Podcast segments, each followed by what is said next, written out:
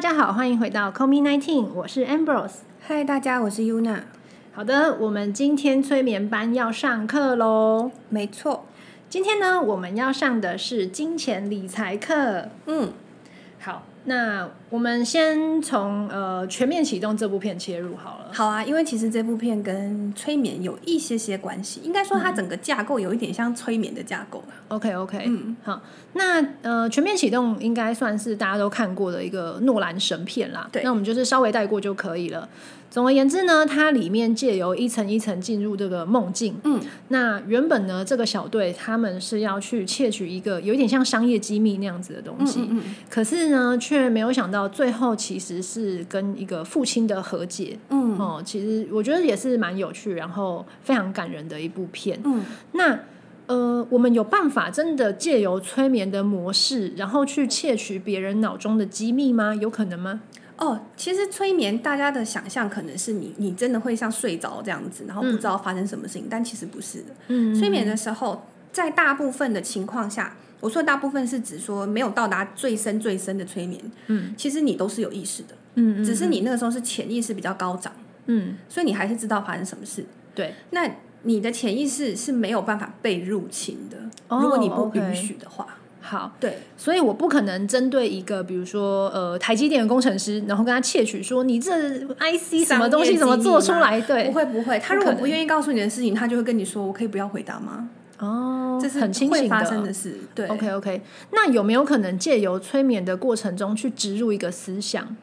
嗯，植入思想是有可能的啊。嗯其实大部分的催眠师就是在做这件事，嗯，但是不至于说植入一个会做坏事的吧？不会因为你可以拒绝啊。哦，嗯所以你可以接受这个思想，比如说，哎，他对你有益，那你就接受；但是他如果是叫你去作奸犯科，你就不要接受。这对样，对对对，但大部分的催眠师都是很有道德的啦，也不会有人想要做这种事。嗯，了解了解。对，那既然可以这么做的话，那我是不是可以植入一些思想给我自己，然后呢，我就开始变得正向、积极，会赚钱？可以，但是嗯，如果你要植入思想给自己的话，如果你没有受过催眠的专业训练，你你能植入思想给自己的浅深浅度，通常都是在浅层。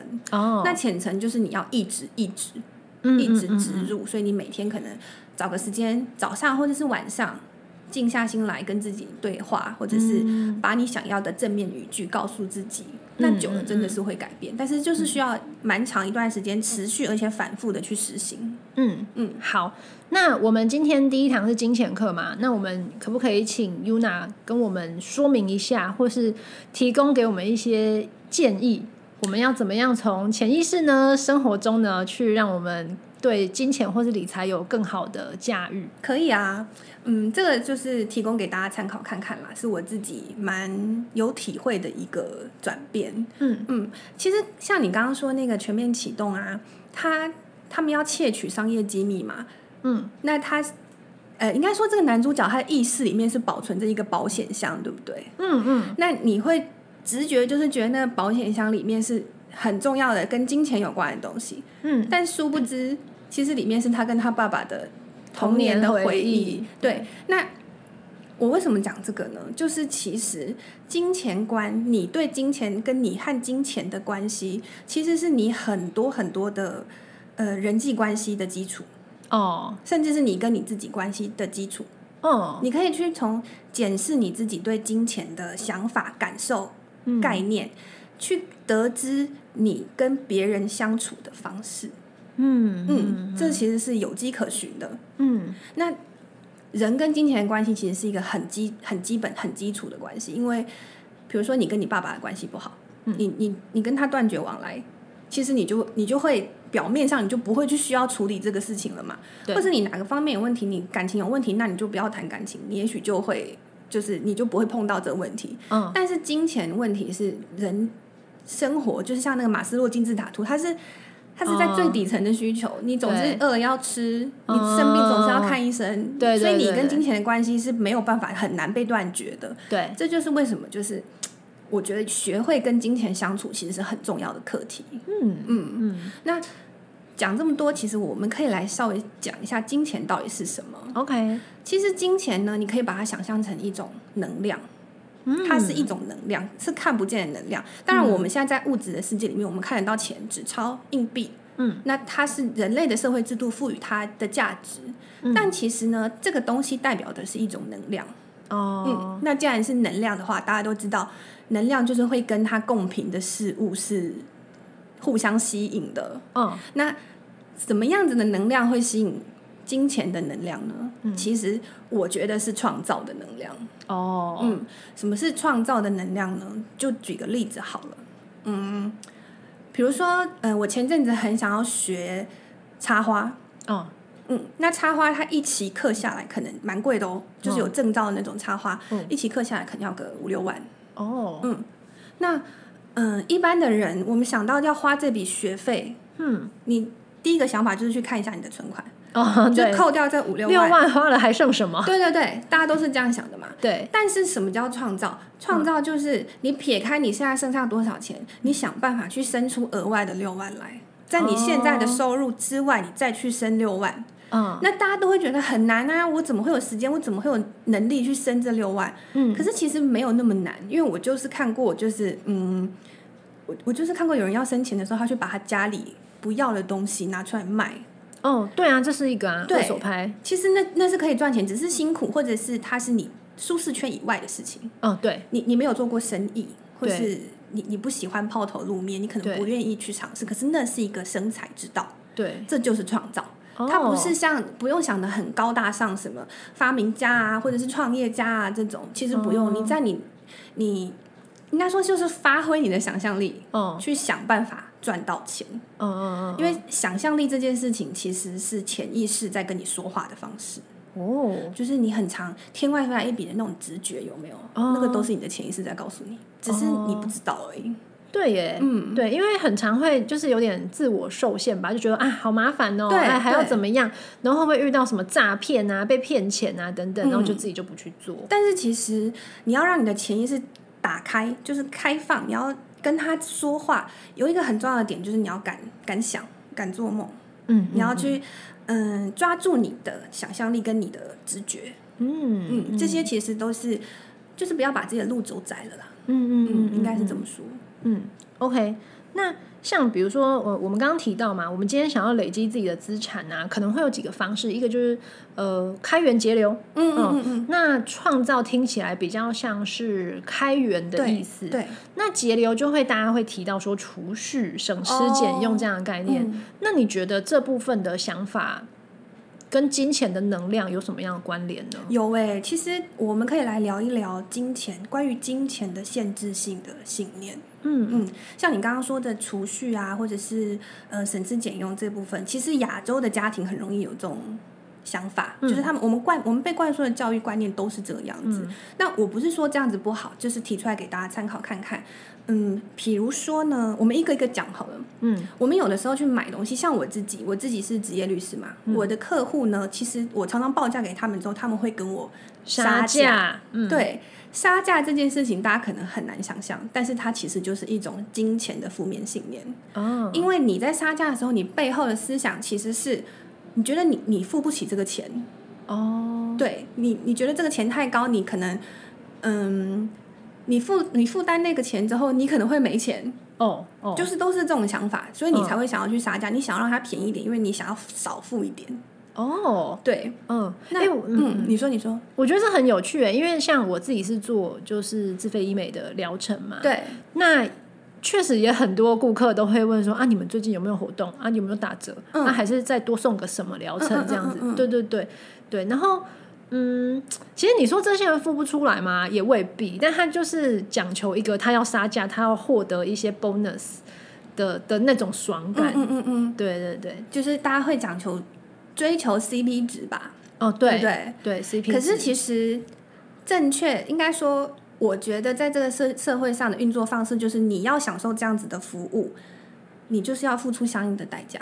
对这个是对等的，你不能就是因为那么那么贵的服务，那就是别人的创造，啊，对对对对，他是那是他对这个社会的贡献，那嗯你也要对这个社会有贡献。你的贡献是什么？你要把钱给他，嗯，对，这是就是一个流通的概念。对对对，嗯所以呃，这样子回到，其实我我自己啦，就是在临床上比较深刻的体验是说，我觉得台湾人有时候太重视 CP 值，嗯，嗯，CP 值要的就是又便宜又好嘛，对对然后甚至很快速都不用等。嗯，可是事实上，这些这三个东西是不会有交集的。对啊，对你，你要好又要快，你你要你要好又要便宜，你怎么会快呢？嗯对，然后此外就是说，我觉得你刚刚提到的一点，嗯嗯，蛮好的，是说，比如说，好，我们今天疗程很贵，那。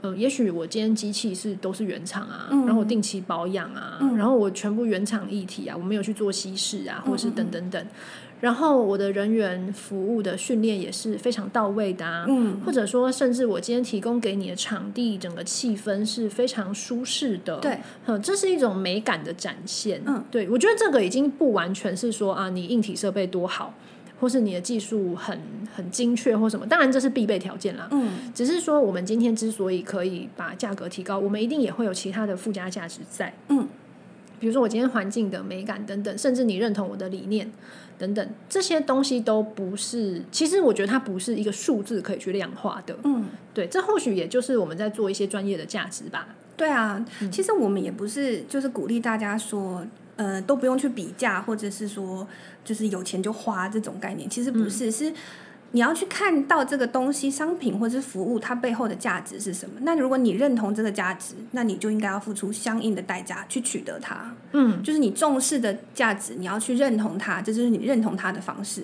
嗯嗯，我觉得应该是就是消费的时候的基本的理念应该是这个。嗯，嗯对对对，嗯，那再来就是像。呃，我觉得另外一个很重要的东西是资源有限这件事情。哦，嗯嗯，对，像你刚刚说的储蓄就是就是这个概念啊，因为你会想要储蓄，是因为你觉得钱钱要留在身边，你才安心嘛，哦，对对不对？对，可是其实，嗯，当然我们还是要重申，不是鼓励大家有钱就花，只是你对于金钱这个东西、这个能量，你不能总是用很匮乏或者是很恐惧的心态去看它。嗯，比如说，你不能，因为我会有这个呃领悟，是因为我自己刚出来开业的时候，那时候我从刚从国外回来，然后我有借学贷，所以那时候是负债的。然后刚开始开业，然后就是生意也不稳定嘛。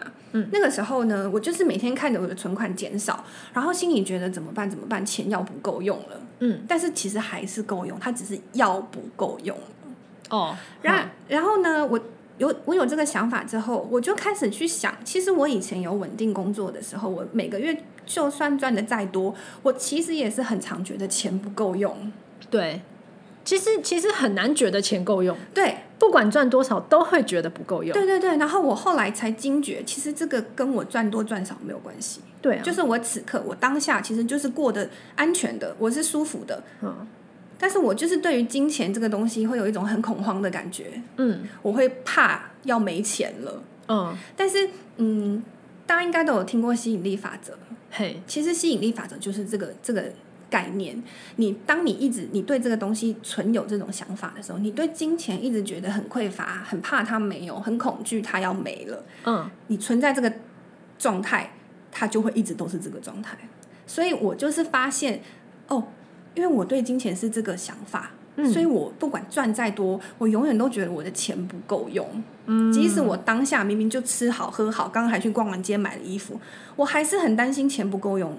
所以这个是存在我心里面对于金钱的一个限制性的信念。哦，嗯，像我觉得储蓄也是啊，就是嗯，平平有十万块好了，有的人就会觉得啊，怎么办？十万块可以用几个月啊？然后就开始算。哦有的人就会觉得十万块可以再拿去生更多的钱，嗯，这就是一个很截然不同的面对金钱的态度。对对对，哎，这有点像是那个哦，只剩半杯水，还是啊还有半杯水？对对对对其实很像。嗯对于金钱，其实就是要要有这种，你要相信它是流动的，它会来也会走，你不要担心它。嗯，对，所以如果想要让自己就是说致富啊、累积资产啊等等的，可能我们首先要去喜欢这个东西。对，对，所以像现在其实社会上媒体给我们的感觉就是有一点仇富、欸，有啊，像是酸民也是啊，哦或者是有人会觉得，嗯，IG 上面大家都在炫富啊，然后就酸他啊什么的。可是我觉得那真的是很没有必要的一件事情，嗯，因为仇富。仇富的人，他们基本上就觉得，首先他们会觉得金钱是万恶的元首，可是我跟你说，其实我觉得这些对金钱的评价都是人类赋予他的。对，嗯，对其实金钱它本身就是很中性的东西，对啊，它就是一个货币流通而已，嘛没。错，嗯，对。那也有的人像我自己的爸爸，嗯我觉得他就对金钱有一些限制性信念，他甚至也有也有传给我，哦，所以这一块我矫正的蛮辛苦的。哦。像我爸爸，他就因为我们家是很普通的中产阶级，我爸爸是劳工，嗯。他就会觉得，因为他有些朋友其实家里是蛮有钱的，嗯。可是他都会觉得那些朋友的家庭，父母子女之间的爱是缺乏的。哦，可是其实，嗯，你你并没有跟他们生活在一起，你不会知道他们的家庭是到底怎么样？对，所以他先入为主的观念就是，富有的家庭可能都缺爱，父母对子女的关心不够，嗯关怀不足，这种，嗯那就是一个根本上来说，他对金钱就是有这个负面的想法。